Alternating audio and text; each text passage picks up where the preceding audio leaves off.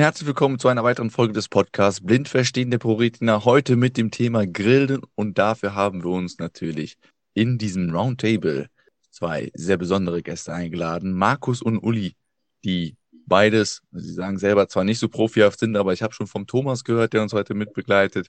Das sind zwei echte Profis am Grill. Deswegen freue ich mich hier ganz herzlich, erstmal natürlich dich, Thomas, auch mit begrüßen zu dürfen, aber auch euch, Markus, Uli, hier in dieser Podcast-Folge mit dabei zu haben. Hallo. Herzlich willkommen, sei auf meiner Seite. Ja, hallo, hier ist der Uli. Ja, ich freue mich sehr, mit dabei zu sein und bin sehr gespannt, was unser Gespräch heute bringt. Ja, Hallöchen, hier ist der Markus. Ich freue mich auch in der Runde mit dabei zu sein. Und äh, ja, äh, trotz dem Wetter hätte ich schon wieder Lust zu grillen tatsächlich.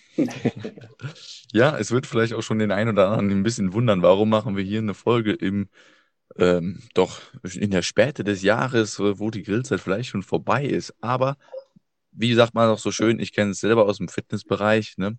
Ähm, die Vorbereitung ist die beste äh, oder es ist die wichtigste Zeit und auch das ist wahrscheinlich beim Grillen so. Das heißt, heute werden wir wahrscheinlich einiges lernen und hören, was uns auch im nächsten Sommer dann ähm, wahrscheinlich selber was bringen wird. Oder zumindest die Vorfreude bereiten. Und man kann ja auch zu jeder Zeit, Jahreszeit grillen. Ich glaube, das stimmt mir auch zu. Ja, auf jeden Fall. Man muss nur einfach wissen, was man tut und was man macht, ja. Also, das, ja, das denke ich auch. Also die Saison, die Saisonen fürs Grillen sind ja auch ziemlich verschwommen, würde ich sagen. Also wir haben ja früher immer gesagt, wo das noch nicht so ganz so war, gesagt, die Saison endet am 31.12. und beginnt am 1. Januar. Aber mittlerweile ist es ja wirklich auch so, dass äh, rund ums Jahr auch die Grillutensilien äh, und so weiter ver verkauft werden. Also es ist gar nicht mehr so, dass die Kohle aus den Regalen geräumt wird. Ja, das ist aber auch gut so. Und ähm, um euch nochmal ein bisschen weiter vorzustellen, ich habe mir sagen lassen, dass der ein oder andere von euch sogar schon bei einem Wettkampf für Grillen mitgemacht hat. Stimmt das? Ja, das ist richtig. Wir hatten, jetzt muss mir der Uli wahrscheinlich mit der Jahreszahl helfen, ich glaube 2012 war das. Ja, genau, 2012 ähm, waren wir. Genau, das ist ein bisschen verrückt entstanden. Ich war 2011 mit einem Kumpel und seiner Freundin in den USA unterwegs um so Stationen, die in einem Buch beschrieben sind, so abzureisen und uns da durchzufuttern letztendlich und sind dann, wie es so ist, äh, irgendwo an der Bar mit jemand ins Gespräch gekommen, der selber so Wettbewerbe veranstaltet. Und dann stand eine Einladung eben im Raum, ob wir nicht nächstes Jahr einfach kommen wollen. Und ja, dann hat man sich ein bisschen umgeschaut und hat äh, sechs willige Leute gefunden. Unter anderem der Uli war da mit dabei. Und dann sind wir das Jahr drauf tatsächlich losgezogen und sind äh, in die Südstaaten gefahren, um äh, erst eine kleine Rundreise zu machen und dann an dem Wettbewerb teilzunehmen. Ja, um es ein bisschen zu detaillieren, die Rundreise war, ihr habt äh, zweimal pro Tag äh, ein Grillrestaurant eingeplant. Also wir sind dann aus dem Hotel, so Frühstück gibt's ja sowieso meistens nicht, eine Tasse Kaffee schnell getrunken und dann, okay, wir müssen um zwölf haben wir den Tisch da und da in dem Grillspot reserviert und dann hat man da gegessen, sich das angeschaut, vielleicht noch mit dem Besitzer geplaudert. Markus hat das mit seinen Bekannten alles super organisiert, das war ein Traum. Und dann sind wir weitergefahren bis zum nächsten, um dann da Abend zu essen. Also äh, ja, es war am, nach der Rückkehr auf der Waage relativ deutlich zu sehen, um was sich diese Reise gedreht ja, hat. Ja, das stimmt. Wir haben jetzt nicht die klassischen Touristenspots äh, bei der Rundreise besucht, sondern mehr so die, äh, die Barbecue-Joints, die man mal gesehen haben sollte. Ja. Gibt es einen, einen großen Unterschied zwischen amerikanischen Grillen und, ich sag mal, europäischen Grillen? Äh, ja, also ähm, sagen wir so, bei den, bei den Wettbewerben ist es, gibt's große Unterschiede, was auch gut so ist, weil es macht halt einfach, äh, macht das Ganze ein bisschen spannender. In, bei deutschen Wettbewerben wird zum Beispiel äh, immer mit Beilage gegrillt. Also da heißen die Gänge äh, Fisch mit Beilage und du kriegst dann als Juror einen Teller vor die Nase. Da liegt äh, eine super gegrillte Forelle drauf, vielleicht leicht angeräuchert, aber eben auch gegrillte Beilagen. Und ähm, bei dem größten US-Verband, KCBS heißt der, ähm, da gibt's immer fixe vier ähm, Gänge, die abgegeben werden müssen. Und da geht's nur um diesen Hauptbestandteil. Also das, äh, die Gänge sind Huhn, sie sind Pulled Pork, sie sind ähm, Ribs und sie sind Beef Brisket. Und das sind immer die vier Sachen. Und da gibt's halt Fans, die einen mögen eben immer die gleichen vier Sachen, aber die dann wirklich in die Perfektion zu bringen. Ähm, und hier im deutschen Kreis, da geht es dann eher um, ich zauber einen Gourmet-Teller auch fürs Auge. KCBS ist auch auf jeden Fall fürs Auge, ähm, aber eben anders. Jetzt höre ich aber auch ganz viel raus, das sind ja jede ähm, oder viele der Mahlzeiten sind ja alle mit Fleisch. Das stimmt. Im Grunde ist schon immer noch sehr fleischlastig, wo, wobei natürlich die, die Veggie-Dinge und so schon deutlich auf dem Vormarsch sind.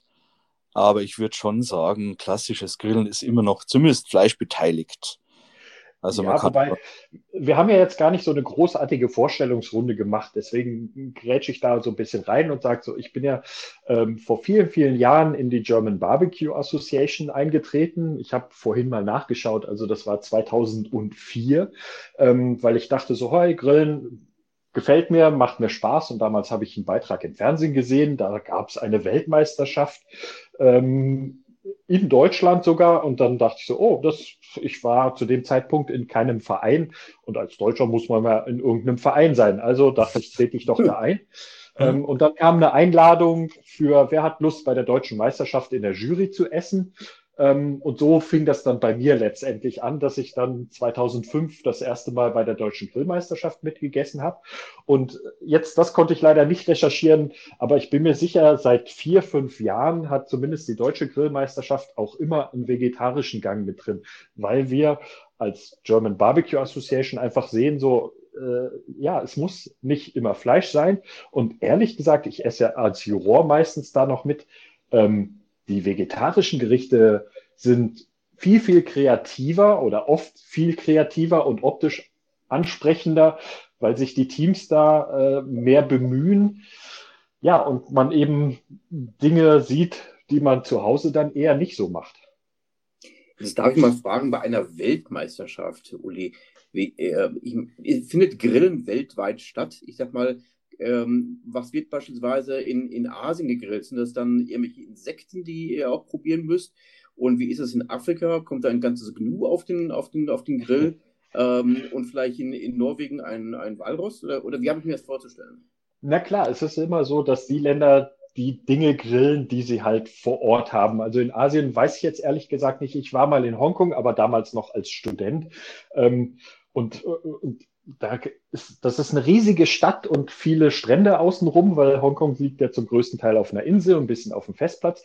Ähm, da hat keiner einen eigenen Grill, sondern da geht man einfach am Sonntag äh, am Strand unter so schöne Bäume und mietet sich da einen Grillplatz. Da kriegst du dann alles angeliefert. Also du kriegst quasi einen Korb, da ist dann Fleisch drin, dein Gemüse, Getränke bringt man selber mit, ähm, ein bisschen Holzkohle und dann hast du zwei Stunden Zeit, deine Sachen da zu machen.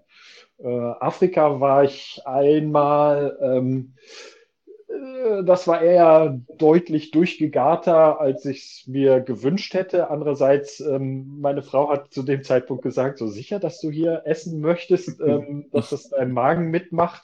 Aber ich habe gesagt, ja, na klar, will ich ausprobieren. Und ja, das war jetzt an der Stelle, äh, Tansania war es. Ich meine, es ist immer so, Afrika ist ein Riesenkontinent. Ähm, ja, und äh, das war ein bisschen gewöhnungsbedürftig. Da habe ich aber noch kein Competition mitgemacht. Ähm, ich bin mir sicher, die Leute, die dann irgendwie auf dem Meisterschaftslevel dort grillen, ähm, es gibt die World Barbecue Association, ähm, da sind auch viele Länder aus Afrika Mitglied, ähm, dass das dann wieder ganz anders aussieht. Bei mir war es halt nur so ein Straßengrill, wirklich mit dem Auto an der Straße angehalten und gesagt, komm, wir probieren das jetzt hier. Jetzt äh, sind da natürlich super viele Länder gefallen und auch, du sagst auch, jetzt kommen natürlich die kulturellen Unterschiede mit dabei. Wie ist denn das überhaupt mit den Bewertungskriterien? Also ich meine, wie objektiv kann man dann wirklich jetzt gerade das Thema Geschmack eigentlich, wo, wo ich denke, wo es beim Grillen noch viel drauf ankommt, nach welchen allen Kriterien wird das so ja, bewertet? Markus, willst du da ein bisschen was zu unserer US-Reise erzählen, wie, wie da geschmacklich war? Also da, ja, es ist tatsächlich, wie der Uli schon gesagt hat, ganz unterschiedlich, äh, was jetzt USA und, und, und Deutschland betrifft. Ähm, wir haben die Erfahrung gemacht, dass die Geschmäcker in den USA doch deutlich äh, mehr in Richtung süß und auch schon doch sehr, sehr stark gegart, also sehr weich gegart sind. Wobei man muss dann ja wieder, ähm, das Barbecue kann man ja auch wieder nicht wirklich vergleichen. Also wirklich Barbecue, das über eine ganz, ganz lange Zeit gegart wird, ist ja wieder ein ganz anderes Thema als jetzt so, was man sich bei uns am Grillen mal so kurz gegrillt vorstellt. Aber was die Kriterien betrifft, ich meine, ihr habt's ja, der Uli ist ja an der Front als Juror da äh, so eine richtigen, ähm, so eine richtigen Zettel, den man als Juror dann auch abarbeiten muss zu den verschiedenen Faktoren, ja, genau. die da mitspielen dann für die Bewertung. Und Geschmack ist natürlich äh, individuell. Also es ist ja immer so, dass man von mehreren Juroren bewertet wird und am Schluss ist es halt die, die Quersumme durch diese Bewertungen durch, die dann das Gesamtergebnis gibt. Genau, also Markus hat es vollkommen richtig erklärt und ich finde es auch spannend, dass er eben dieses, dieses Süßere von den Amerikanern und mehr mit Soße, ähm, da war ich so ein bisschen überrascht ähm, bei dem ähm, Beef Brisket, also der, der Rinderbrust, äh, was es bei dem KCBS gibt. Ähm, ich war bei einem Wettbewerb, da, die kaufen wirklich für viel, viel Geld, ähm, was auch gut und richtig ist, eben hochqualitatives Stück Fleisch, was wirklich, wirklich toll ist. Und am Ende hauen sie es in so eine Soße rein, wo du nur den Geschmack der Soße hast. Und das finde ich persönlich ein bisschen schade, weil äh, dann brauche ich nicht so hochwertiges Fleisch kaufen. Also doch äh, Empfehlung an eure Zuhörer oder unsere Zuhörer, kauft hochwertiges Fleisch, das ist gut und wichtig. Ähm, aber es soll dann eben der Geschmack dieses Produkts rauskommen und nicht den der Soße. Und mhm. ja, da sind so die Amerikaner ein bisschen ähm, anders als wir, vorsichtig formuliert. so kann man sagen, ja. Wir hatten ja vorhin schon mal das Thema Veggie-Grillen genannt gehabt. Ähm, Markus, gibt es so, so bestimmte Trends innerhalb des Grillens, die man ausmachen kann? Ähm, da bin ich jetzt gerade im Moment, glaube ich, der falsche Ansprechpartner. Da ist der Uli wahrscheinlich mehr im Thema drinnen, weil ich die letzten Jahre wirklich nur noch für uns privat grill und gar nicht mehr mich so in den Vereins, in dem Vereinsleben und in dem Grillgeschehen so äh, informiere, was gerade. Aber es ist tatsächlich so, dass natürlich immer wieder irgendwelche Trends äh, aufploppen, was gerade in ist. Also zeitlang hat man dann irgendwie alles auf der Planke gegrillt, dann wurde in den, im Holzblatt eingewickelt was gegrillt. Äh, dann, also es, das da habe ich schon so miterlebt, aber was aktuell jetzt gerade so trendy ist, bin ich nicht der Richtige. aber es ist tatsächlich so, dass über die Social Media äh, irgendein schlauer Metzger, Fleischer denkt sich irgendeinen speziellen Cut aus und äh, postet das und die anderen denken, oh, das muss ich mal zu Hause nachmachen. So jetzt nicht das Allerneueste, aber äh, ich fand es spannend. Es gibt den sogenannten Beef Hammer. Also ähm, das ist die, und jetzt stellt sich schon raus, dass ich auch kein Fleischfachkenner bin, ähm, die, die Unterkeule von einem Rind. Ähm, wie es genau heißt, kann ich euch ehrlich gesagt nicht sagen, aber äh, der Metzger nimmt quasi die Beinscheiben das kennt man vielleicht noch von seinem Metzger. Ähm, und stapelt davon fünf Stück, also schneidet sie nicht auseinander und lässt dann oben aber noch ähm, sozusagen, bei mir wäre es dann vom Schienenbein ähm, den Knochen mit dran, pariert den ab, so dass der Knochen quasi wie der Griff eines Hammers oben dran ist. Unten hat man das Fleisch. So, und das ganze Ding ähm, ist natürlich sehr, äh, würde man normalerweise als Suppenfleisch benutzen, aber den Beefhammer muss man eben sehr langsam und vorsichtig garen, damit die Kollagene sich zersetzen. Ähm, und da gibt es verschiedenste Methoden, wie man das macht. Ähm, sieht wahnsinnig spektakulär aus, kostet auch viel Geld, weil es der Metzger eben von Hand vorbereiten und präparieren muss. Ähm, ist aber geschmacklich so, okay, geht, kann man essen, aber macht was her für die Leute, die dann mit am Tisch sitzen, wenn man dann so ein Riesending an den Tisch bringt. Und ja, aber letztendlich ist es äh, langsam gegartes Suppenfleisch. Sieht aber viel cooler aus. So viel zur, zur Frage nach den Veggie-Gerichten. ah, ja, Mist. Man kann Rosmarin dran tun. das ist genau super Idee. Ja, ich, aber was tatsächlich, glaube ich, ganz interessant ist, momentan sind diese ähm, Fleisch, wie, wie soll man es nennen, diese Fleischimitate. Also jetzt mhm. zum, zum, Beispiel diese Beyond Beef äh, Burger hatte ich gegessen. Es ist wirklich erstaunlich, wie, wie lecker das ist und auch in der Zubereitung und im, äh, im Mundgefühl und auch, also, da wird dann mit rote Betesaft und so weiter gearbeitet, dass man es wirklich auch, äh, dass es wie rosa gebraten ausschaut. Äh, ich glaube, es ist meistens irgendwie noch auf Erbsenbasis oder so, ich mhm. weiß es nicht. Ähm, und da denke ich, passieren noch relativ spannende Sachen mit so ähm, Produkten, die sich eben auch äh, zum Grillen eignen. Ich bin immer ein bisschen skeptisch, wenn sozusagen ähm, irgendwas nachgebildet werden soll. Also ich brauche jetzt kein vegetarisches Hühnchenfleisch, das dann auch wie Hühnchen ausschaut. Also das finde ich irgendwie schräg.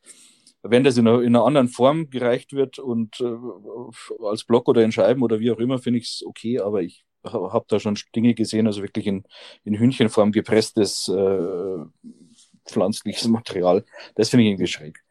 Aber da glaube ich, kommt noch einiges, vor allem wenn sie die, äh, wenn irgendwann mal das gezüchtete Fleisch kommt, wird ja auch ein spannendes Thema. Aus dem Labor. Aus dem Labor. Ja, aber es ist einfach gut und wichtig, dass die Leute sehen, Fleisch kostet Geld, das sind Tiere, das waren Tiere, das kann man nicht einfach irgendwie für, für 1,50 Euro 50, äh, billig kaufen. Also ich finde es sehr, sehr lobenswert, äh, dass diese ganze Thematik im Fernsehen den Leuten gezeigt wird, so hey, Industriefleisch, die Tiere, die, ich, ich weiß gar nicht, welche Worte man da finden soll, die, ja, ja. Das, die leben das Schlimmste, was man sich vorstellt. Und da muss sich jeder einfach Gedanken machen, ist es das, was ich möchte? Und ich hoffe, dass viele dann sagen so, nee, das kann so nicht sein. Ähm, ich gebe ganz ehrlich zu, ja, ich esse gerne Fleisch, aber ich gebe mir Mühe, selten oder so oft darauf zu verzichten, wie es geht. Und wenn ich Fleisch esse, dann ist tatsächlich äh, in einer guten Qualität und ich kaufe es ähm, hier bei einem Metzger, der lokal bei den Bauern das Fleisch kauft oder die Tiere kauft, der schlachtet selber und so glaube ich zumindest ein okayes Gewissen zu haben. Wie das in fünf Jahren aussieht, weiß ich nicht. Dann wird es vielleicht anders sein. Aber ja, man muss sich einfach Gedanken dazu machen, was man, was man da tut, wenn man nur auf den Preis achtet. Mhm. Das bringt mich jetzt auch tatsächlich auf eine Frage. Und zwar, ähm, erkennt man das eigentlich auch hier für euch als Grillexperten quasi, den Unterschied des oder den qualitativen Unterschied? Hat das irgendeinen Einfluss bei euch beim, beim Erkennen, zum Beispiel vom Gargrad oder äh, irgendwas? Kann man das da ziemlich gut auch unterscheiden? Ob man da sagt, ähm, das eine Fleisch, äh, das hochwertige, hat da die Eigenschaft, dass man es, weiß ich nicht. Also natürlich, man kennt das vielleicht, dass es zäher ist und zarter. Aber gibt es da noch viel mehr Unterschiede? Ihr kennt euch da bestimmt wahrscheinlich nochmal viel besser mit aus. Also ich denke, ein Unterschied, den man schon relativ schnell feststellen kann oder, oder häufig feststellen kann, ist, dass äh, billiges Fleisch oder ich sage mir vielleicht auch sehr schnell gewachsenes Fleisch unheimlich viel Feuchtigkeit jetzt verliert in der, in der Pfanne oder also sehr schnell eben äh, dann auch zäh wird und seine eigene äh, Flüssigkeit nicht so gut erhalten kann. Ähm, geschmacklich ist es tatsächlich so ein Thema. Äh, ich würde mir jetzt nicht trauen, wirklich jedes Fleisch, das schlecht in Anführungszeichen produziert wurde, rauszuschmecken, weil natürlich dann entsprechend auch mit den Futtern, äh, des, äh, mit den Aromen, die dann gefüttert werden und so weiter, ja da auch wieder mit Einfluss genommen wird. Ähm, ich glaube, teils, teils. Zum Teil kann man es schmecken und merken. Zum Teil geht es einfach auch darum, mit einem guten Gewissen das zu essen, wenn man weiß, wo es herkommt. Und wie der Uli schon sagt, wenn man die Chance hat, eine gute Quelle auszumachen, also sei es ein lokaler Produzent, bei dem man direkt ab Hof kaufen kann, oder halt ähm, ein Metzger, dem man vertrauen kann, und dann auch wirklich bereit ist, entsprechend auch das zu honorieren, indem man da Geld ausgibt. Das ist, glaube ich, ein richtiger, ganz wichtiger Schritt. Und ich finde es auch gut, dass wirklich der Trend so, so geht. Also immer mehr so äh, Unternehmen ploppen ja wieder auf und, und fangen wieder an, wirklich gut und äh, nachhaltig und, und in, im kleineren Maße zu produzieren. Und es führt wahrscheinlich wirklich nur der Weg äh, äh, dadurch, dass man die Mengen, die man verzehrt, halt reduziert und einfach mehr ausgibt und das Fleisch viel mehr was Besonderes wird als, ähm, als was, was man alltäglich hat. Dass ich kurz reingrätsche, ich ja, na, klar, Wette, auf jeden Fall. im Gegenteil applaudiere genau die Aussage. Ich habe auch, als du die Frage gestellt hast, so, okay, woran würde ich es erkennen? Und ich hätte auch gesagt, leg's in die Pfanne und guck, wie viel Liter Wasser du am Ende abgießen musst. Und wenn du wenigstens bis gar nichts abgießen musst, ähm, dann, dann hast du wahrscheinlich nicht industriell verarbeitetes Fleisch gekriegt. Und wenn du literweise Wasser drin hast, ähm, ja, weil die Industrie arbeitet dran, ähm, möglichst viel Wasser an dieses Fleisch zu bringen, damit in die Verpackung und damit den Preis der eigentlich wahnsinnig billig ist, aber trotzdem dann die Menge zu noch weniger Fleisch, weil mehr Wasser drin ist, hochzubringen. Ähm, und das kann es nicht sein. Und auch, auch, auch, ich muss Markus auch oder ich will Markus zustimmen mit dem, ich traue mich nicht zu sagen, ich würde es rausschmecken, zwingend bei allem.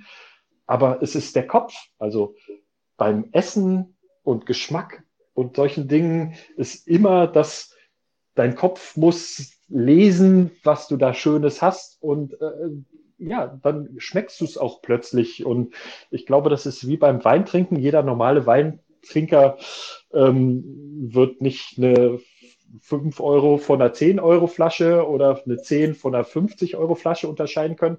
Aber allein dieses Gefühl mit, ich glaube, ich habe jetzt hier was Gutes und deswegen genieße ich es und du trinkst langsamer und Schluck für Schluck und ziehst ein bisschen Luft mit rein genießt die Aromen, dann kann es eigentlich auch der billige sein, aber du denkst so, okay, da habe ich jetzt mehr Geld für ausgegeben und deswegen genießt du es mehr und deswegen gefällt es dir besser und ja, deswegen ist der Kopf da mehr mit beteiligt. Also das richtige Bewusstmachen einer Handlung. Ja, genau. Ja. ja, auf alle Fälle. Und wirklich auch das Wertschätzen, dass es halt, äh, dass halt da ein Tier äh, geschlachtet wurde dafür. Das muss man einfach, also ich finde, am, am meisten wird einem das immer noch klar, wenn man wirklich mal dabei war und wirklich dann äh, ähm, das Tier verzehrt, das halt äh, extra für einen geschlachtet wurde, dann schätzt man das einfach viel mehr wert. Und dann, glaube ich, kann man auch wirklich für sich die Entscheidung treffen, ja, okay, esse ich weiter Fleisch oder möchte ich das nicht, dann kann man sich auch anders entscheiden. Ähm, aber was mir noch eingefallen ist, was vielleicht ein ganz interessanter Punkt ist bei der, wenn es darum geht, welches Fleisch auszuwählen, ähm, es wird wahnsinnig oft angeworben, ganz frisch äh, der Jungbulle. Und also der Jungbulle ist sozusagen der, von dem er eher, der jetzt äh, in der Pfanne am wenigsten Spaß macht, sage ich mal so. Also das ist, ähm, das sind einfach äh, äh, junge Stiere, die einfach viel zu im Grunde das, das Fleisch ist im Grunde sehr zäh und so weiter. Also wo man drauf schauen sollte, wenn man gutes Rindfleisch kaufen möchte, wäre ähm, idealerweise ein Fersenfleisch oder ein Ochsenfleisch. Genau, erklär kurz, was eine Ferse ist, weil damit man ähm, das Eine Ferse ist eine, ist eine Kuh, die noch kein Kalb hatte. Aha. Jetzt habe ich auch was gelernt. Ja. Da habe ich auch was gelernt. Ja, und das wird man äh, relativ selten, also beim, beim Metzger, der wird es auch so anbieten und wird es auch als besonders hervorheben.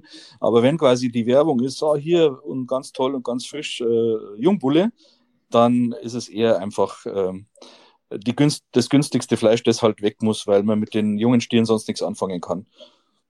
Exakt so. Die geben keine Milch, die kriegen keine Kälbchen und deswegen wird es als Begriff äh, im Supermarkt gehypt. Sieht man überall, aber tatsächlich ist es von der Auswahl von den Produkten, die man eigentlich kriegen könnte, das Schlechteste. Aber wenn du es tausendmal gelesen hast, hier ganz toller Jungbrunne, äh, Bulle, ähm, dann denkt man halt so, okay, hört sich gut an, Uli, jetzt darf ich mal fragen, bist du in irgendeiner Art und Weise ähm, beruflich mit dem Thema Grillen irgendwie verheiratet oder ist das jetzt ausschließlich ein Hobby? Äh, bei mir ist es tatsächlich ausschließlich ein Hobby. Ich bin zwar aktuell Geschäftsführer von der German Barbecue Association, aber auch das aus Hobby. Also ich kriege da kein Geld für. Ähm, es war tatsächlich so, wie ich es am Anfang erzählt habe. Ich habe irgendwann von meinen Eltern äh, einen Grill gekriegt ähm, und habe dann 2004 diese Reportage gesehen. Bin dann damals gab es in Erfurt eine Grillschule. Das war die erste deutsche Grillschule überhaupt aber es gab sonst gar keine Grillschulen. Dann bin ich da hingetigert, habe einen Wochenendkurs gemacht und habe festgestellt, oh, ein Deckel schützt den Grill nicht nur vorm Regen, sondern der hat schon Sinn auch, warum Deckel auf den Grill mit draufkommt. Und bin dann immer tiefer mit eingestiegen und ja, eben dann irgendwann den Markus getroffen auf einem Wochenende, wo sich einfach Griller getroffen haben und jeder hat gesagt, so hier, ich bringe das und das und jenes mit, ich kann besonders gut das machen und ich kann euch erklären, was weiß ich, wie man Messer schärft, solche Sachen wurden da auch besprochen. Und Markus kam dann mit der Idee, äh, mit, hey, wer hat Lust mal auf eine Reise eben diese Spots in den USA zu treffen? Und äh, ja, ich so, oh ja, will ich auf jeden Fall mit. Hab's natürlich dann zu Hause auch besprochen. Ist nicht so ganz einfach, so eine große Reise dann äh, mit Frau und Kind zu organisieren im Sinne von, hey, darf ich mal für eine lange Woche äh, in die USA fliegen? Äh, wir wollen Essen. ja, aber ja, und so kam dann das eine zum anderen.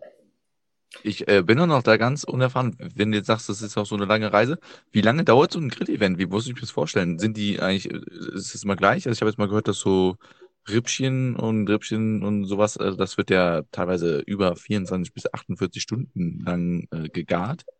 Äh, wie lang ist so ein Grill-Event denn überhaupt? Also so Ja, eine Markus, Meisterschaft-Grill, Willst meine ich. was zum, zum Smoken und zum Barbecue kurz erzählen? Gerne. Ich hätte ohnehin gefragt, äh, Uli und, und Markus, ihr müsstet doch eine Lagerhalle voller Ausstattung haben. Ja, das stimmt leider. ja. Ähm, Uli, wolltest du erzählen bezüglich Barbecue? Nee, da wollte ich dich gerade aufrufen Ach so, ich im soll- Sinne ich soll von, jetzt- erzähl ja, ja. kurz was Barbecue und warum Rippchen Gerne, genau. Ja. lange dauern können oder Ja, richtig. Also da, da sind wir schon bei den verschiedenen Unterschieden bei den Garmethoden. Ich glaube, klassisch kennt man ja bei uns von früher äh, dieses direkte, kurze Grillen. Also ich lege mein Kotelett auf den Grill und drehe es zweimal um und dann ist es fertig.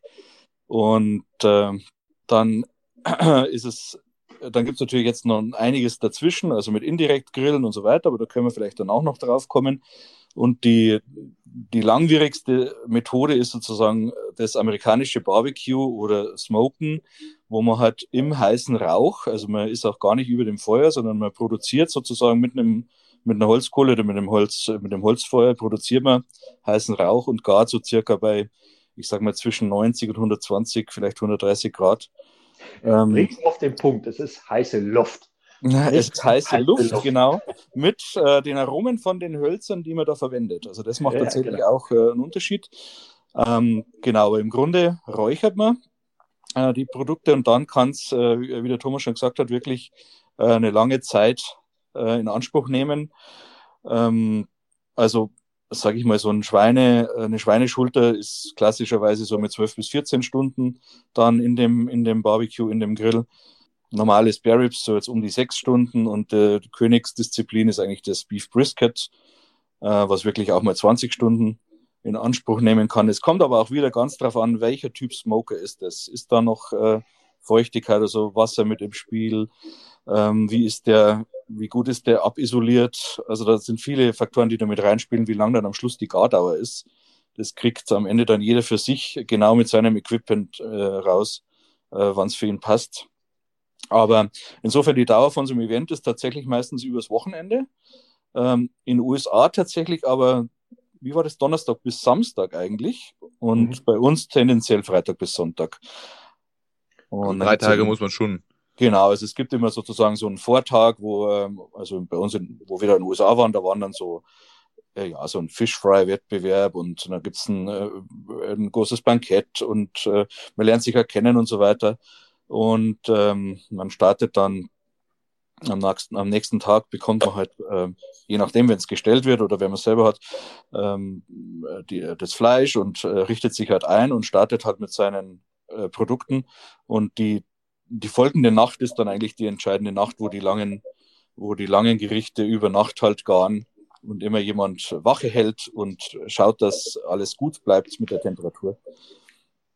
Wow. Genau, und jetzt den Bogen zur deutschen Meisterschaft.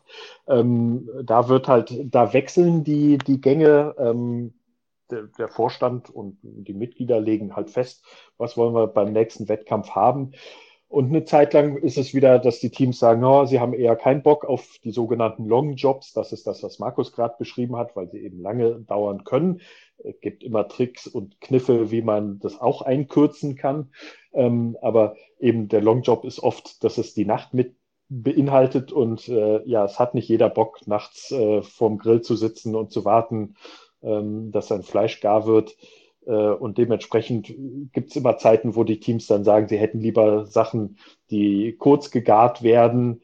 Ähm, und ja, dann ein paar Jahre später ist wieder so, ah, wir hätten mal wieder Bock, einen Longjob zu haben, ähm, dass man eben dann doch irgendwie was Schwierigeres hat. Ähm, und das wechselt einfach bei uns. Also es wird da schon wirklich auch Rücksprache mit den Teams quasi im Vorhinein genommen. Ja, muss ja spannend sein. Also äh, man kann immer nicht alle fragen, weil viele Köche verderben den Brei. Aber äh, schon, also wenn, wenn neue Ideen kommen, anderes Thema ist auch Sponsoren. Ähm, wir haben immer mal wieder, wenn ich von wir rede, ich bin halt in der German Barbecue Association, nur kurz, das hatte ich ja vorhin schon erwähnt, aber dann meine ich in dem Fall die German Barbecue Association. Ähm, dann meldet sich jemand, wir hatten einen Wildsponsor, hat super Produkte gebracht und dann sagt man so, welches Produkt könnte man promoten? Und da kommen wir wieder zu, was ist Trend? ich glaube, wir als German Barbecue Association haben vor langer Zeit eben das Thema Pulled Pork mit den Mitgliedern und so äh, nach Deutschland gebracht. Zu den Zeiten waren auch die Grillforen noch nicht so groß.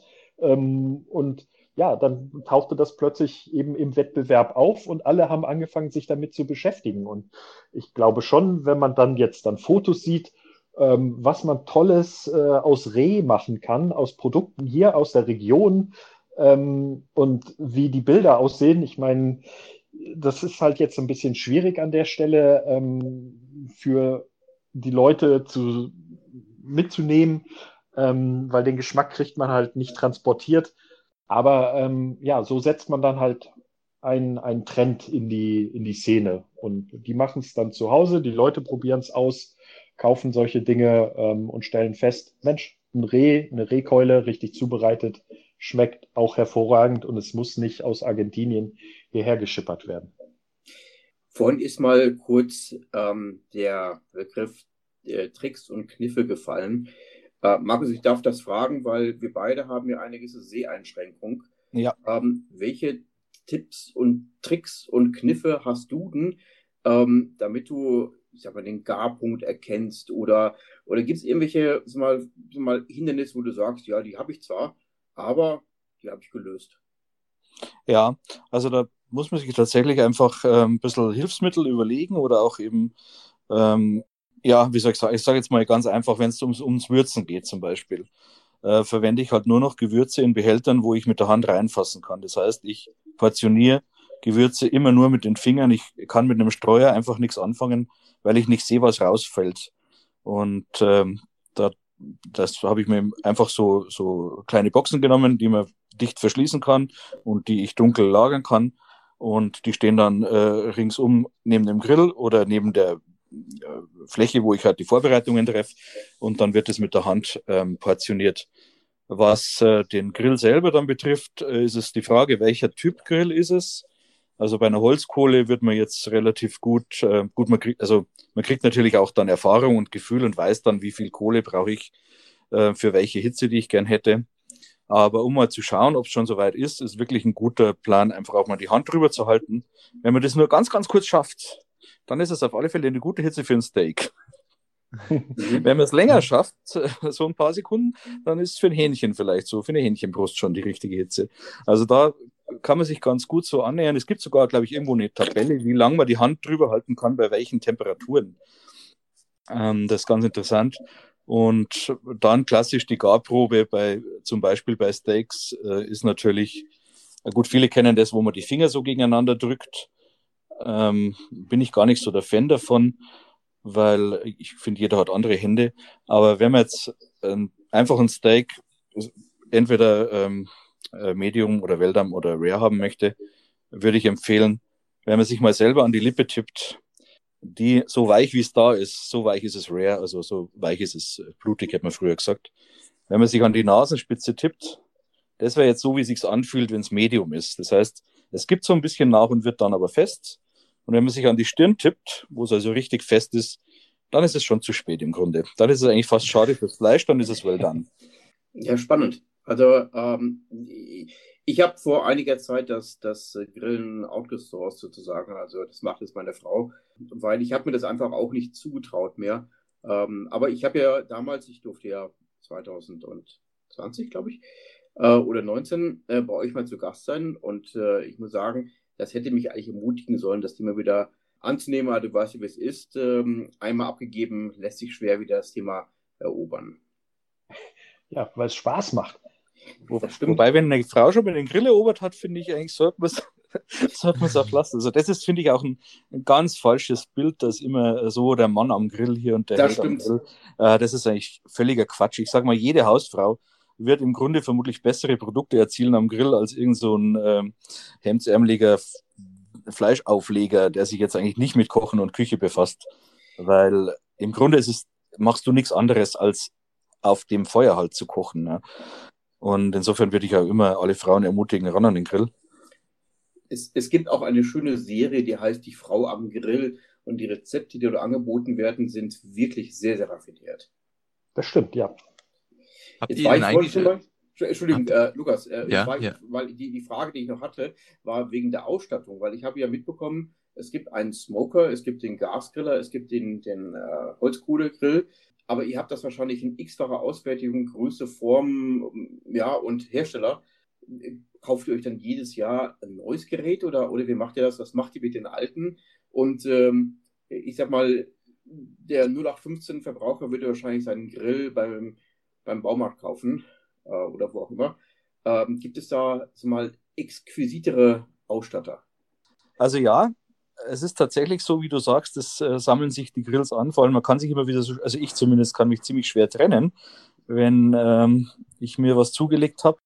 Manchmal ist es so, dass man einfach äh, was Neues sieht und das vielleicht haben möchte oder was äh, ein anderes Gerät mal ausprobieren möchte und so. Und es gibt natürlich auch ähm, ja nicht nur einzelne, also man hätte dann vielleicht doch noch gerne einen Gasgrill, wenn es mal schnell gehen muss und dann hätte man doch noch gerne einen Pizzagrill und dieses und jenes. Und ja, dann liegt es an einem selber, ob, ob man sich wieder trennen kann davon. Ähm, ich würde sagen, so eine, so eine Allround-Waffe, wenn man jetzt mit Holzkohle grillen möchte, ist eigentlich der ganz klassische Kugelgrill. Den, denke ich, kennt jeder. Gibt's denke ich, auch bei jedem Baumarkt oder in, in jedem, bei jedem Händler. Und klar, die Qualitäten variieren. Ich würde schon dazu den, tendieren, ein bisschen den stabileren zu nehmen, wo halt die, das Metall ein bisschen dicker ist, wo die Standfüße stabiler sind. Äh, da denke ich, hat man dann einfach länger was davon. Und äh, ansonsten ja. ist halt mal die Grundentscheidung zu treffen, welchen Grill äh, kann ich überhaupt aufstellen? Darf ich mit Holzkohle grillen? Oder habe ich nur Gas oder Elektro oder äh, äh, Pellets ist jetzt noch eine weitere Möglichkeit, die, die mittlerweile ziemlich viel auch verkauft wird. Ein Pelletgrill. Das ist die erste Entscheidung, welchen Grill darf ich überhaupt haben oder welchen möchte ich? Möchte ich ganz klassisch mit Holzkohle grillen oder ist es mir egal, muss es einfach nur schnell gehen? Die Auswahl mittlerweile ist wirklich, ich sag mal, erschreckend groß. Also ich bin auch überfordert, da jetzt dran zu bleiben, was da immer noch wieder Neues auf den Markt kommt.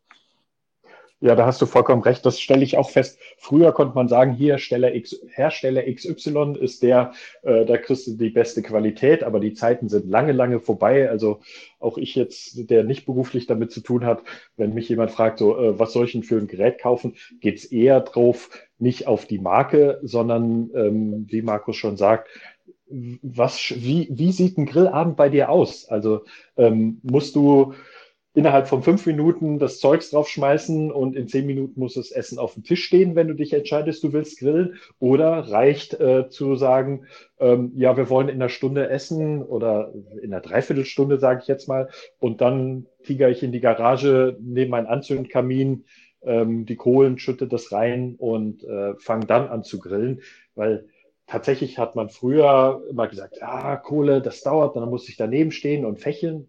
Das ist totaler Quatsch. Man kauft sich für 15 Euro bei wem auch immer äh, im Frühjahr so einen Anzündkamin. Das ist einfach so ein, wie so ein Blechofenrohr äh, mit Löchern drin und unten ein kleines Gitter, damit die Kohlen äh, ein bisschen angehoben werden. Dann tut man da einen Anzünder unten drunter. Ähm, den zündet man an. Das ist genau eine Ladung Kohlen, die man braucht, um eine Dreiviertelstunde den Grill zu beheizen. Und danach könnte man auch sinnvolle Dinge tun. Also mein Tipp ist immer, ich, ich stehe neben dem Grill und öffne dann mein erstes Bier. Und äh, ja, aber eigentlich muss man nicht daneben stehen und zugucken mit der Kohle, sondern ähm, das geht von selber und man kann den Tisch vorbereiten, Soßen machen, den Salat waschen, was auch immer alles dann zu tun ist. Und diese Fragen muss man dann einfach stellen. Will man die Nachbarn beeindrucken mit einem besonders großen, fetten Grill, äh, weil das Auto heutzutage nicht mehr so zählt? Ähm, ja, aber es kommt ganz auf die Beliebe des Nutzers drauf an. Markus, Hand auf Herz, wie viele Geräte hast du? Ja, moment, äh, momentan 17. Oh, was? aber, aber da sind auch ganz kleine dabei und, und mobile, ein Reisegrill. Uli, und du stehst ihm wahrscheinlich eben nichts nach, oder? Doch, ich stehe total weit hinten. Ich habe nur sechs verschiedene Grills und auch da ist ein Reisegrill mit dabei. Okay, okay. Darf ich noch was Thomas. sagen? Genau. Also als Arounder, wenn wir gerade ein bisschen über die Hardware sprechen, es gibt diese Keramikgrills. Ähm, die kosten ein bisschen was an Geld, aber tatsächlich würde ich, äh, würde jemand sagen, so, okay, du darfst drei Dinge mit auf eine Insel nehmen, ähm, dann würde ich, glaube ich, lieber einen Keramikgrill mitnehmen, ähm, weil mit dem kann man sowohl so bei 80 Grad irgendwelche langsamen Sachen machen, also Barbecue machen. Man kann so ein Ding aber auch auf 300 oder noch mehr hochjagen, um Pizza zu backen und sonst irgendwie was. Ähm, also von der Varianz her, weiß nicht, Markus, denkst du, siehst du das auch so? Würde ich. Ja, das stimmt auf alle Fälle. Ja, das ist Keramikei, ähm, die Allzweckwaffe, muss man lernen, mit umzugehen, in jedem Fall. Aber ja, der ist am variantenreichsten. Ja, das würde ich tatsächlich auch sagen, dass man mit dem wirklich am allermeisten machen kann. Ist aber tatsächlich preislich ja dann schon auch eine Liga, wo ich jetzt, wenn ich wirklich einsteige,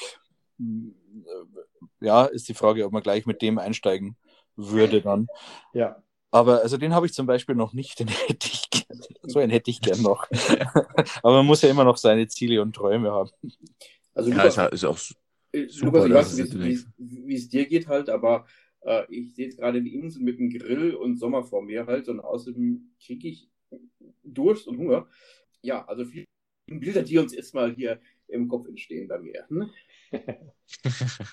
ja, mir, mir läuft das Wasser auch schon im Mund zusammen und ich äh, freue mich schon, dass demnächst Weihnachten ist, wo man sich vielleicht den nächsten Grill oder das nächste Equipment zu wünschen kann.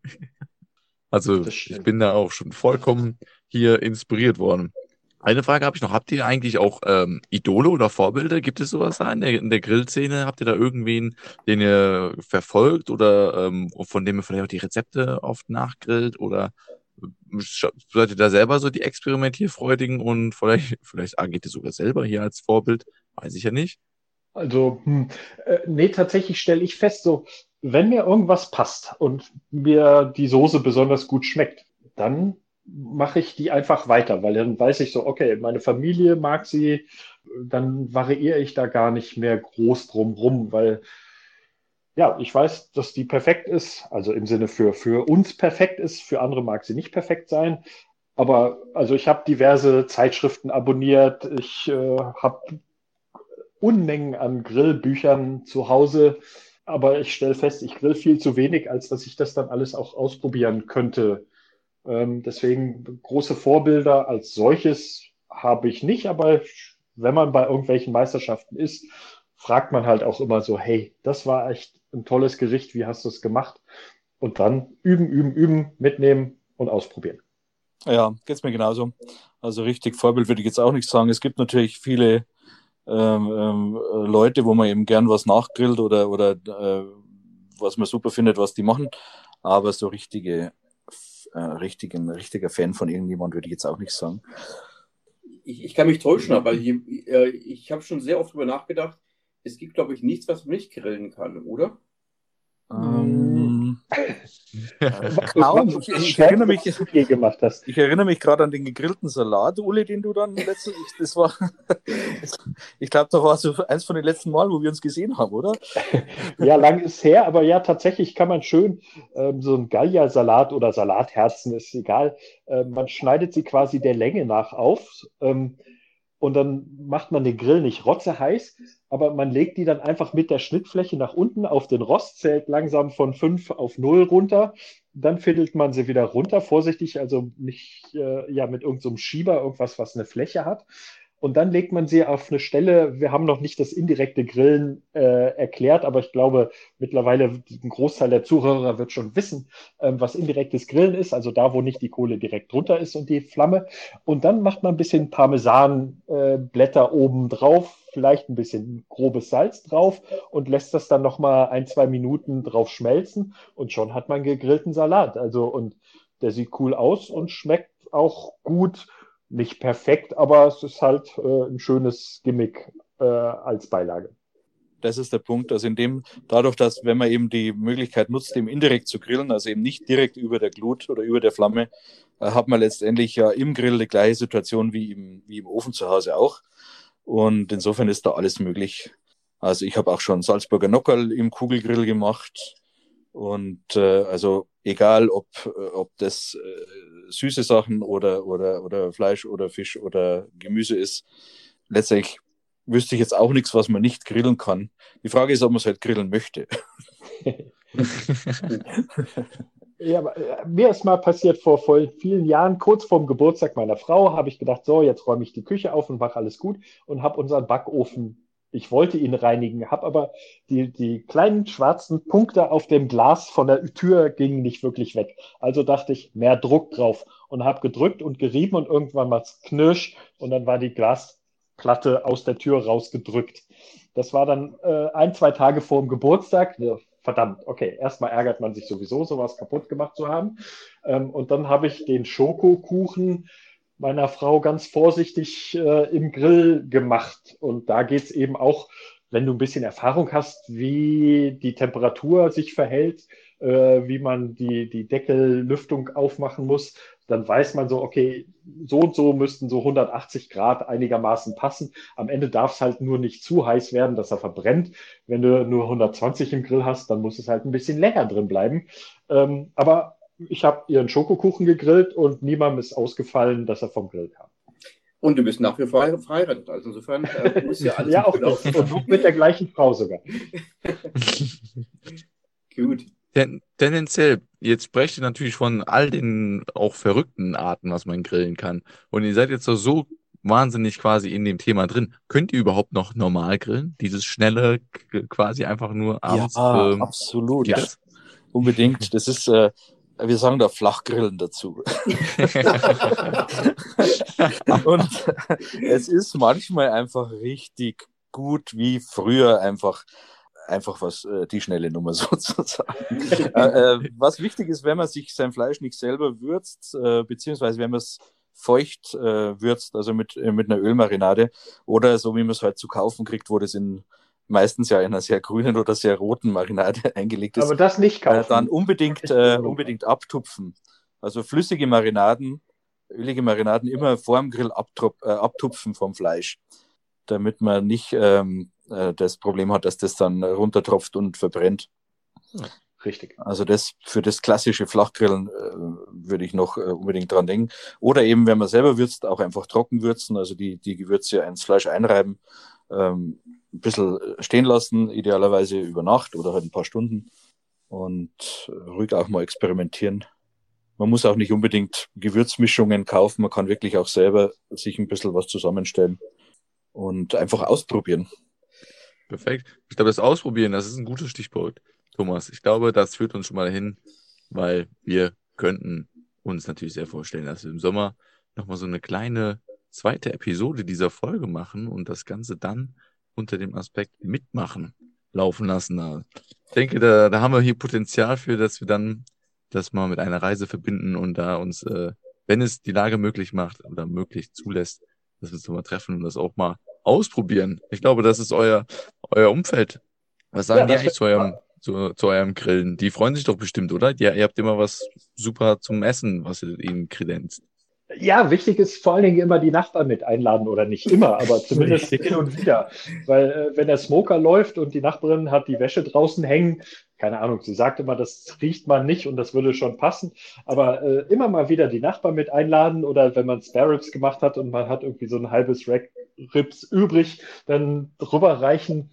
Das macht ein super Verhältnis. Dann schimpfen die auch nicht, wenn es aus Versehen, weil man irgendwie was falsch gemacht hat, mehr raucht und so. Dann äh, so schafft man sich Freunde auf jeden Fall. Ja, ich würde auch wirklich sagen, dass das ist auch ein ganz wichtiger Punkt, dass das Grillen ähm, so ein gesellschaftliches Ereignis, äh, Ereignis eigentlich sein sollte. Ich fand es immer ganz interessant in den USA, der Begriff Barbecue, der steht ja da für verschiedene, also der steht für verschiedenste Dinge. Der steht zum einen auch für das Fleisch, für das fertige garte Fleisch. Der steht auch für das Gerät, also für den Smoker, da sagen die auch äh, Barbecue dazu. Und dann aber auch das gesamte Event. Und da, das ist einfach ein ganzer Tag, also mit Vorbereitungen, mit draußen sitzen, Bier trinken, quatschen. Und da eignet sich dann natürlich auch super eben sowas langgegartes, das da stundenlang auf dem Grill ist. Und äh, also das darf man, äh, glaube ich, immer, wenn es passt zeitlich, wenn es möglich ist, wirklich ein langes Event draus machen und jetzt nicht sagen, wir grillen, kommt ihr heute Abend um sieben, sondern äh, wir grillen, kommt ihr Nachmittag um zwei. Ja, genau. Dann äh, einfach die, die Gesellschaft genießen und gemeinsam äh, was machen und auch äh, ruhig die anderen mit beteiligen, äh, irgendwas mitmachen zu lassen. Also das fand ich immer ganz wichtig und auch bei den Treffen, die, an denen wir dann so teilgenommen haben, jetzt vom, vom Verein aus, einfach dieses in der Gesellschaft äh, mit Gleichgesinnten das zu genießen, äh, das finde ich eins von den wichtigsten Punkten da beim, beim, beim draußen kochen. Ihr habt sehr schöne Gedanken bei uns entstehen lassen, also das in unterschiedlichen Feldern. Also vielen, vielen Dank für das, für das Teilen eurer Leidenschaft. Ähm, und äh, wir hatten ja gesagt gehabt, dass wir am Ende, seine Lukas hat jetzt ein paar Fragen, aber am Ende nochmal fünf Fragen euch stellen möchten. Lukas, sind wir soweit? Ja, genau. Also ich würde sagen, wir starten einfach mal mit der ersten Frage. Äh, die richte ich mal ganz explizit. Markus, was isst du denn gerne zum Frühstück? Honigbrot tatsächlich. Wie sieht es denn bei dir aus, Uli? Äh, ich mache meinen Joghurt selber und wenn ich äh, Joghurt mit Apfel, aber selbstgemachten Joghurt. Also ist ja, ah. ja schmeckt mhm. auch hervorragend. Sehr gut. Und dann die zweite Frage. Was war euer schönstes Erlebnis in den letzten sieben Tagen? Hm, starten jetzt mit dem Uli. Ja, genau. Ähm, wir sind heute aus äh, Karlsruhe gen München gefahren und waren deutlich früher unterwegs als sonst. Und auf der Strecke wohnt eine ehemalige Kommilitonin von mir. Mit der habe ich noch Kontakt, Videokonferenzen, wir telefonieren hin und wieder. Und heute habe ich es endlich mal geschafft, anzurufen zu sagen, so, wir könnten in einer Viertelstunde da sein, können wir vorbeikommen auf eine Tasse Kaffee und fahren auch nach einer Stunde wieder. Und wir waren dann zwei Stunden da und es war ein super, super netter Nachmittag. Und wir haben uns echt nett unterhalten und es war sehr schön. Jetzt weiß ich auch, wofür du den mobilen Grill dabei hast. Markus, bei dir? Die letzten sieben Tage, ja, tatsächlich sogar gestern. Wir waren gestern Abend ähm, essen bei einem ziemlich äh, feinen Japaner in München. Und es war auch sehr lecker und äh, war wirklich wunderschön. Aber uns war es dann im Lokal einfach ein bisschen zu laut und zu, ähm, zu eng und ja, einfach ein bisschen zu laut, um es äh, gemütlich zu haben. Und wir sind dann nach dem feinen Essen noch äh, in die Deutsche Eiche und haben noch eine Currywurst mit Pommes gegessen und ein Bier dazu. und dann war der Abend so richtig rund. cool. Dann kommen wir noch zu der dritten Frage hier. Welches Buch hat dich nachhaltig beeindruckt, Markus? Ähm, das heißt, ich glaube, es heißt White Heat von Marco Pierre White, von einem äh, britischen Koch. Hm. Geht es auch ums Grillen?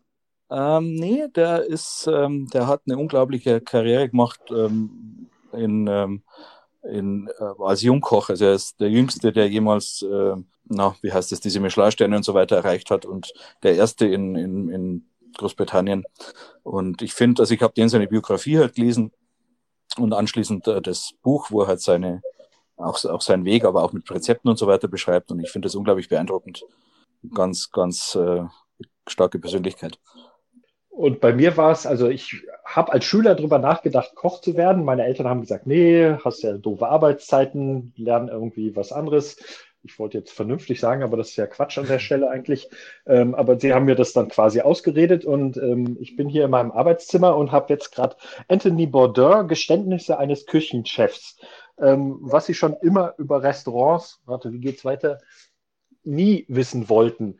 Ähm, und das fand ich total cool, weil der hat eine sehr flapsige Art, äh, das Leben in der Küche zu beschreiben und es so zu beschreiben, dass man vielleicht danach dann doch eh gar nicht in die Küche möchte, äh, schweige denn jemals wieder im Restaurant zu essen. Aber ich fand es super und es ist ein tolles Buch. Äh, da würde ich der Thomas würde ich dir auch die Hörbuchversion auf alle Fälle empfehlen. Wunderbares danke. Buch. Ich glaube, das habe ich schon zehnmal gehört auch. Das ist. Äh, da, danke für den Hinweis. Genau. Und jetzt kommen wir schon zur vierten Frage. Ähm, wenn du, Uli, die Möglichkeit hättest, mit einer Person deiner Wahl mal essen zu gehen und ein längeres Gespräch zu führen, welche Person wäre das? Oh, schwierig. Ähm... Du kannst auch in die Vergangenheit reisen, wenn du glaubst, halt mit Julius Caesar zu speisen, wäre auch ganz schön. Also insofern, ich lasse dir da die freie Wahl. Ähm, jetzt bin ich nicht spontan. Sorry, da kriege ich jetzt im Augenblick gerade ja, also wenn, wenn dies mit der Vergangenheit möglich ist, dann wäre es tatsächlich Anthony Bourdain. Das würde mich äh, wahnsinnig interessieren. Aber ist ja leider seit ein paar Jahren nicht mehr am Leben. Und ich denke noch, ich denke noch, äh, Hm, äh, ähm, naja, dann, dann werden wir politisch. Jetzt sind die Zeiten rum. Wir haben ja gerade Wahlen gehabt. Es bildet sich gerade, äh, die Ampelkoalition ist noch in Gesprächen. Aber vielleicht wäre jetzt mal Zeit, Frau Merkel, die dann durch ist mit ihrem Job, zu fragen in einem Zweiergespräch so, hey, komm, sei mal du und nicht äh, die Kanzlerin. Erzähl mal von den letzten, wie lang waren es jetzt, 16 Jahren, was du mitgenommen hast. Ich hatte neulich ein Interview geführt gehabt, äh, Uli, mit äh, einem Bürgermeister. Und ähm, der hat den gleichen Wunsch geäußert. Und ich kann mich hier nur wiederholen. Ich glaube, die Frau Merkel ist, ob man sie jetzt mag oder nicht, das spielt gar keine Rolle, auf jeden Fall eine sehr, sehr interessante Gesprächspartnerin. Und äh, ich glaube, sie würde auch hier in so einem Zweiergespräch noch eine ganz andere Seite zeigen als äh, in der Öffentlichkeit. Mhm. Uli, mein Tipp da auch, falls du die Frau Merkel mal anfragen solltest, lad sie doch am besten direkt auf ein Grill-Event ein. Ich glaube, da kommt sie auf jeden Fall eher. Und, genau, und Lukas und ich das Interview.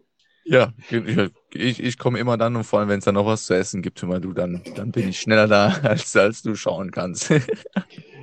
dann noch lustige Geschichte am Rande. Vor vier Jahren hat ähm, ein Herr Schulz die deutsche Grillmeisterschaft gewonnen und das war just vor den äh, Bundestagswahlen und das war wenigstens so. Schulz gewinnt deutsche Grillmeisterschaft. Highlight. Highlight. Highlight und damit auch zur letzten Frage. Was ist das wichtigste Tool für deinen Alltag, Markus? Ja, bei mir ist es tatsächlich mein Monokular. Das äh, ist einfach für mich mit, mit meiner äh, Seheinschränkung das Wertvollste, weil es äh, keine Batterie braucht. Wenn ich es nicht verlege, ist es immer verfügbar und ist einfach unglaublich schnell. Also wie sagt man halt, äh, schnell zur Hand, muss nicht hochfahren, muss nichts. Ähm, ja, ist einfach das, was ich am meisten schnell mal in die Hand nehme, um, um äh, mir weiterzuhelfen. Ähm, ansonsten gleich auf, na, oh, obwohl vielleicht, vielleicht war es falsch. Eigentlich muss ich sagen, das iPhone. Ich sag mal beides. Das iPhone und mein, Mo und mein Monokular. Die zwei Dinge sind die nützlichsten. Ja, wir fragen, Uli, wir fragen dich trotzdem. Hast du auch ein Tool? Ja, ich befürchte, ich sage auch das Handy. Also ja, weil es einfach mittlerweile alles drin ist und man nicht mehr suchen muss und alte Sachen auch drin sind und oh Gott. Aber ich bin, äh, gebe mir viel Mühe, ist äh, beim Essen zum Beispiel ist es fast nie auf dem Tisch.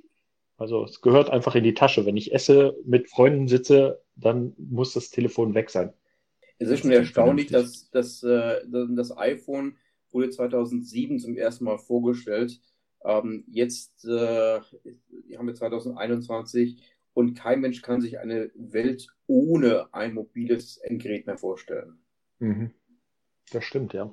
Guck mal, das ist doch ein super Übergang, oder? Thomas, genau. ein mobiles Endgerät, über das man natürlich auch unsere Podcast-Folge hier hören könnt. und es das gibt auch Apps zum Grillen, wo man dann so Steaks aufs Feuer schieben kann. Und dann macht es Geräusche. Das macht das Beste. Also wenn es einem schlecht geht, kann man dann die Geräusche einfach anhören. Ah, sehr schön. Ja, wunderbar. Also ich sage an dieser Stelle auf jeden Fall super. Äh, erstmal vielen, vielen Dank, dass ihr mit dabei wart. Vielen Dank für diese Einblicke. Ich freue mich schon, wenn wir das nächsten Sommer mal hinbekommen. Ähm, und, Fall, ich, ja. und ich davon hoffentlich auch, äh, auch mal Geschmack oder geschmacklich was kosten kann. Thomas, dafür werden wir uns natürlich dann noch äh, mehr Gedanken machen und das Ganze soweit planen. An dieser Stelle könnt ihr natürlich auch noch, weiß ich, seid ihr irgendwie auf äh, irgendwelchen sozialen Medien auch aktiv, dass ihr das äh, euer Grillgut verbreitet? Äh, ich gar nicht. Ich, äh, mir ist es einfach zu viel. Also insofern bin ich eher im, im Freundeskreis sozusagen präsent und äh, ja, ich schaffe es, glaube ich, nicht in die sozialen Medien noch irgendwie reinzukommen. Aber gibt es einen Instagram-Account von der German Barbecue Association? Äh, ja, den gibt's aber, also der wird jetzt gerade wieder ein bisschen angeschoben. Zum Glück hat sich da ein Mitglied äh, gefunden, die Alex, die das macht. Ähm, ja, aber nicht so viel, wie man eigentlich tun müsste. Leider, ähm, ich als Person bin auch überhaupt gar nicht nur als ich quasi Social Media mäßig unterwegs und poste auch nicht jedes Steak, was ich mache. Ähm, eigentlich gar keine Steaks, die ich mache. Äh, dementsprechend gibt es da auch nichts. Aber ja, wenn ich einmal die 30 Sekunden noch haben darf, also ähm, beschäftigt euch mal mit der German Barbecue Association, ist ein Verein, der eben das Thema Grillen nach vorne bringen möchte, richtet die deutsche Meisterschaft mit aus, kümmert sich um die Grillkultur allgemein, setzt Treffen auf. Ähm, das würde mich freuen, wenn der eine oder die andere da mal einen Blick auf die Webseite wirft. Wir werden euch vernetzen. Cool. Irgendwo wird es ja auch diesen Link dann mitgeben zum draufklicken, ganz einfach für euch. Und genauso einfach für euch auch natürlich die Glocke zu aktivieren, damit ihr keine weitere Folge vom Podcast Blind Verstehen verpasst. Hier, falls es es gibt, bei manchen Plattformen, je nachdem, über was ihr das hier hört, kann man auch einen Daumen hoch geben. Ähm, immer natürlich dem Podcast, also in erster Linie immer folgen und alle zwei Wochen erscheint eine neue Folge, die natürlich einfach nicht verpassen, reinhören und immer gerne über jeden möglichen Weg, den ihr kennt, uns schreiben, was euch gefällt oder auch natürlich, was euch nicht gefallen hat, denn da sind wir immer auch sehr offen für. In diesem Sinne, Thomas, falls du noch was hast. Genau, ich sag mal vielen Dank und guten Appetit ähm, und bis zum nächsten Mal. Danke euch, vielen Dank. Hat Spaß ciao. gemacht. Servus, ciao. Tschüss. Ciao, danke schön fürs Zuhören.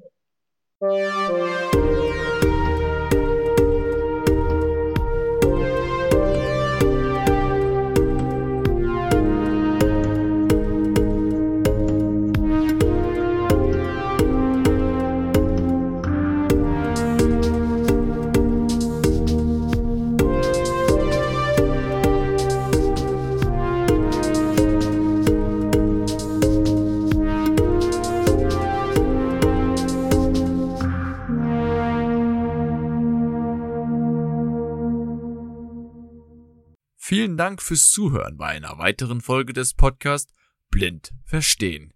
Es folgt ein kurzer Sponsorenhinweis der Firma Okovision GmbH. Die Diagnose Retinitis pigmentosa und der fortschreitende Verlust der Sehfähigkeit verändern alles. Wir bei Okovision möchten, dass Ihr Gesichtsfeld erhalten bleibt. Dafür haben wir die Okostim-Therapie entwickelt und in klinischen Studien getestet. Erfahren Sie mehr auf unserer Website www.okovision.de